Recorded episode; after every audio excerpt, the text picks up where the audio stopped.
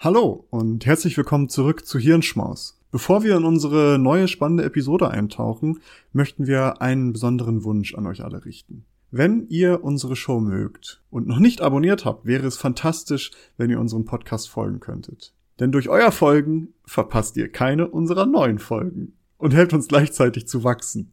Es dauert nur einen Moment, aber bedeutet uns eine ganze Menge. Noch schöner wäre es natürlich, wenn ihr auch noch eine Bewertung dalassen würdet. Vielen lieben Dank im Voraus für eure Unterstützung und dafür, dass ihr Teil unserer wachsenden Community seid.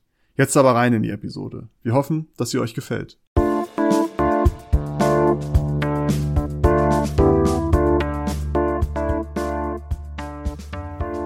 Hallo und herzlich willkommen zum nächsten Lunchbreak. Endlich mal wieder einer von Maurice. Mensch, da mussten wir aber auch was lange drauf warten.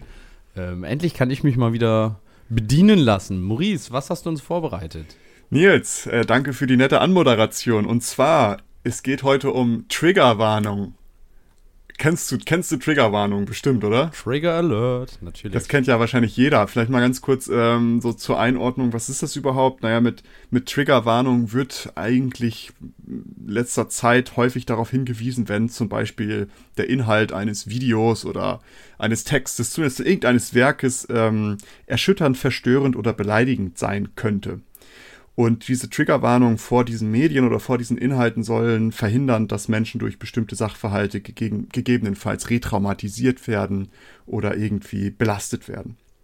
Und dabei diese Terminologie, also Trigger, ist etwas, was aus der Verhaltenspsychologie kommt, beziehungsweise was Verhaltensstörungen äh, mit beschreibt, weil wozu auch PTSD gehören, also posttraumatische Belastungsstörungen weil dieses Triggern ist dann, wenn dieses Trauma wieder hervorgerufen wird durch bestimmte Reize oder durch bestimmte Dinge. Also das hat man. Ganz ursprünglich wird es wahrscheinlich aus dem, also von der Waffe kommen, ne? Vom genau. Trigger, dem Abzug. Genau. Der dann das freilässt, so gesagt. Aber äh, das ist halt in der Psychologie dann eigentlich ein offizieller Begriff und das ist jetzt so ein bisschen in diese Popkultur, sage ich mal, übergegangen, wo das dann für für äh, Inhalte genutzt wird. Und diese Triggerwarnungen sind an, äh, gerade an US-Universitäten sind die relativ gängig, also weit verbreitet. Eine Umfrage aus 2016 ergab, dass bereits 50 Prozent der Profs da regelmäßig Triggerwarnungen benutzen. Und äh, es gibt auch viele Studenteninitiativen, die zum Beispiel vor Büchern, die in Seminaren oder ähnliches behandelt werden, Triggerwarnungen haben wollen. Äh, großes Buch, was immer Triggerwarnung haben soll, ist The Great, The, The, The Great Gatsby von Fitzgerald oder die Metamorphosis von Ovid oder Virginia Woolfs Mrs. Dalloway. Und zwar bei Mrs. Dalloway ist es dann Suizid, dass deswegen da eine Triggerwarnung vor sein soll. Bei äh, The Great Gatsby ist es Gewalt und aber auch, ähm, ich glaube, Misogonie. Dass sie deswegen, ja, Sexismus ist da ja genau, und äh, dickes Ding. Bei Metamorphose, bei Ovid ist es halt auch, glaube ich, ein bisschen Sexismus und Gewalt. Ähm, und es ist, geht sogar dann auch so weit, dass zum Beispiel an amerikanischen Jurafakultäten äh, Triggerwarnungen bei Sexualstrafrecht gefordert wird, beziehungsweise es geht auch so weit, dass gefordert wird, dass zum Beispiel bestimmte sexualstrafrechtliche Themen nicht mehr in Prüfungen abgefragt werden sollen und bestimmte Wörter, zum Beispiel violate, ähm, nicht mehr genutzt, genutzt werden sollen, da die triggering sind. So. Es gibt auch eine riesen Online-Datenbank, kann man sich mal reinziehen mit Triggerwarnung zu Büchern. Ich war ein bisschen verdutzt, habe das mal gefunden, bin ein bisschen durchgescrollt und habe mal zum Spaß Harry Potter angeguckt. Und da steht dann, dass es um Bullying, Child Abuse, Fatphobia, Self-Sacrifice und Violence geht. Da kann man im Grunde genommen reingucken und schauen, okay, was passiert in diesen Büchern, was triggern könnte.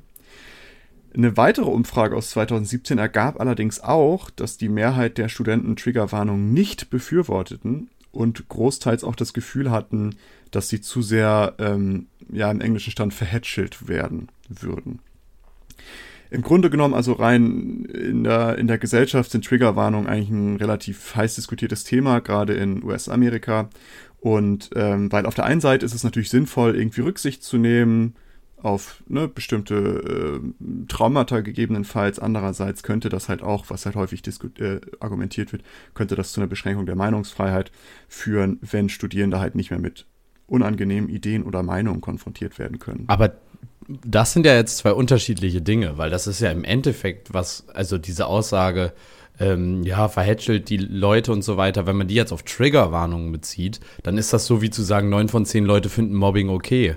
Also, das ist natürlich ja. aus der Sicht der Person, die nicht betroffen wird, ganz in Ordnung. Wo ich vielleicht auch, was ich ein bisschen schwierig finde, ist, wenn man bestimmte Dinge nicht behandelt aufgrund genau. dessen, also gerade im Strafrecht zum Beispiel, wenn man sagt, ja, wir gucken uns das nicht mehr an, weil das eventuell zu traumatisierend ist, deswegen beschäftigen wir uns mit der Problematik nicht, die ja offensichtlich ein Problem ist, gerade dann in solchen Bereichen wie Strafrecht oder so, ist es ja dann umso wichtiger, ja. dass man sich damit auch ausgiebig beschäftigt. Also das Argument dahinter ist halt, dass es zu, dass es zu übertrieben wird sagen wir es so. Also, dass deswegen halt dann ja. irgendwie das beschränkt wird, dass man halt nicht mehr mit, mit Ideen konfrontiert werden, die in irgendeiner Art und Weise vielleicht upsettling sein könnten, weißt du, die dich vielleicht irgendwie äh, aufregen können. Aber darum soll es gar nicht gehen. Also es war einfach nur mal so, so. zur Einordnung, was sind Triggerwarnungen, warum ist das ein Thema. Worum es heute gehen soll, ist die wissenschaftliche Seite. Was bringen die überhaupt? Sind die sinnvoll? Und ähm, ist vielleicht mal ganz, ganz grundlegend, erstmal unabhängig von Triggerwarnung. Es gibt eine Studie, die sich angeschaut hat, wie reagieren wir überhaupt auf retraumatisierende Inhalte in Literatur. Und an dieser Studie nahmen 355 Personen teil. Und die hatten die Auswahl, die konnten entweder eine Passage lesen, in der physische und sexuelle Übergriffe thematisiert worden, werden, oder eine neutrale Passage. 96% der Personen wählten diese Trigger-Passage, nenne ich die jetzt einfach mal.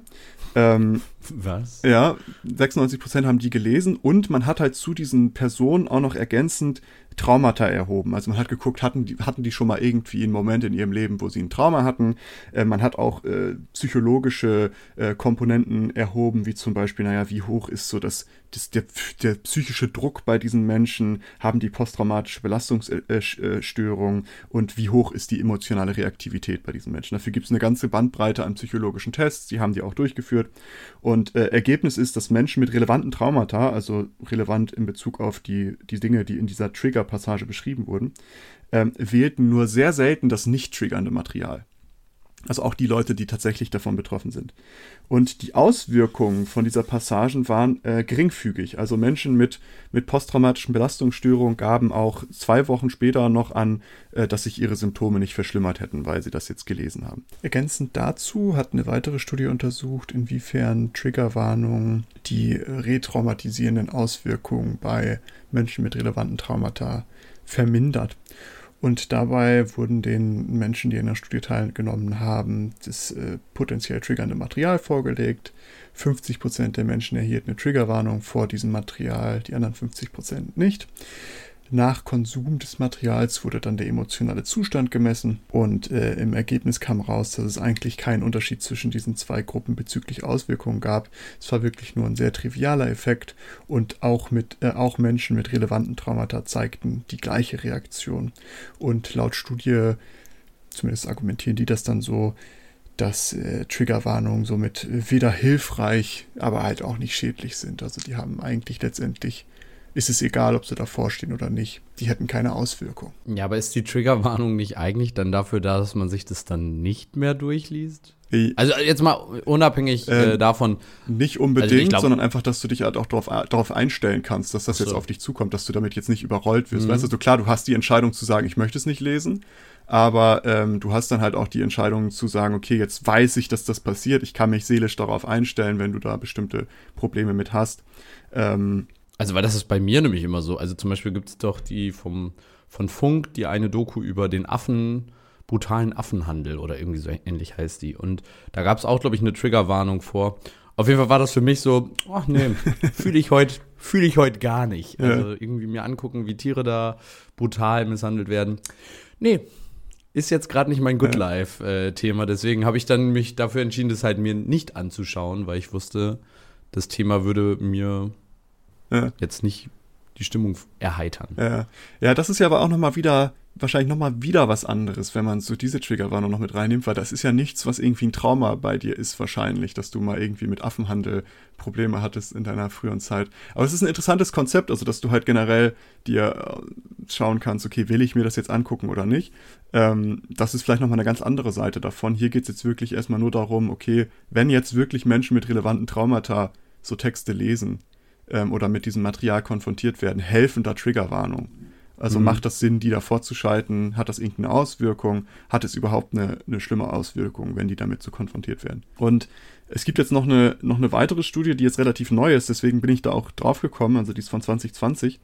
Und ähm, die haben tatsächlich ein sehr interessantes Ergebnis äh, herausgefunden. Und zwar haben die bei dieser Studie auch äh, Menschen mit Traumata hatten die da halt, äh, haben die ausgefiltert und haben den Textpassagen gegeben, die entweder mit Triggerwarnung oder ohne waren. Und diese Passagen wurden so ausgewählt, dass die äh, häufig diese individuellen Traumata äh, behandelten, also dass das zu den Menschen auch passt. ja, ist krass. Ich habe hab mich da auch gefragt, ich so, ist da, wie geht das durch so ein Ethikboard, weißt du? Ja, das frage ich mich halt wirklich auch. So. Fand ich auch, dachte ich auch so, okay, äh, da muss ja irgendwie, muss das ja jemand abgenickt haben. Aber sie haben es gemacht. Und nach dem Lesen bewerteten dann die Teilnehmer ihren emotionalen Zustand und zu diesen, zu diesen Selbstbewertungen wurden dann halt noch andere Daten erhoben. Also es wurden so Tests gemacht, wo man raussuchen kann, okay, inwiefern wird dieses Trauma als zentrale identitätsstiftende äh, Sache bei einem angenommen? Ähm, welche Auswirkungen hätten zukünftige, ima, zukünftige imaginäre Traumata? Da gucken sie dann, okay, wie würde ich imaginär auf ein Traumata in der Zukunft reagieren, aber auch in Bezug auf Dritte, also wie würden Dritte darauf reagieren? Und das haben die halt alles gemacht, haben halt das lesen lassen, Selbstbewertung, haben ganz viele weitere äh, psychologische Indikatoren erhoben. Und das Ergebnis ist, dass auch die dazu kommen, dass diese Triggerwarnungen nicht hilfreich sind, sondern äh, dass die sogar eher schädlich sind. Denn Menschen mit Traumata werden durch diese Triggerwarnung dazu animiert, ihr Trauma als zentralen Bestandteil ihrer Identität wahrzunehmen. Laut der Autoren ist das halt ein Problem, weil wenn du ein Trauma hast, würden dir durch diese Triggerwarnung halt so eine explizite Verletzlichkeit zugeschrieben.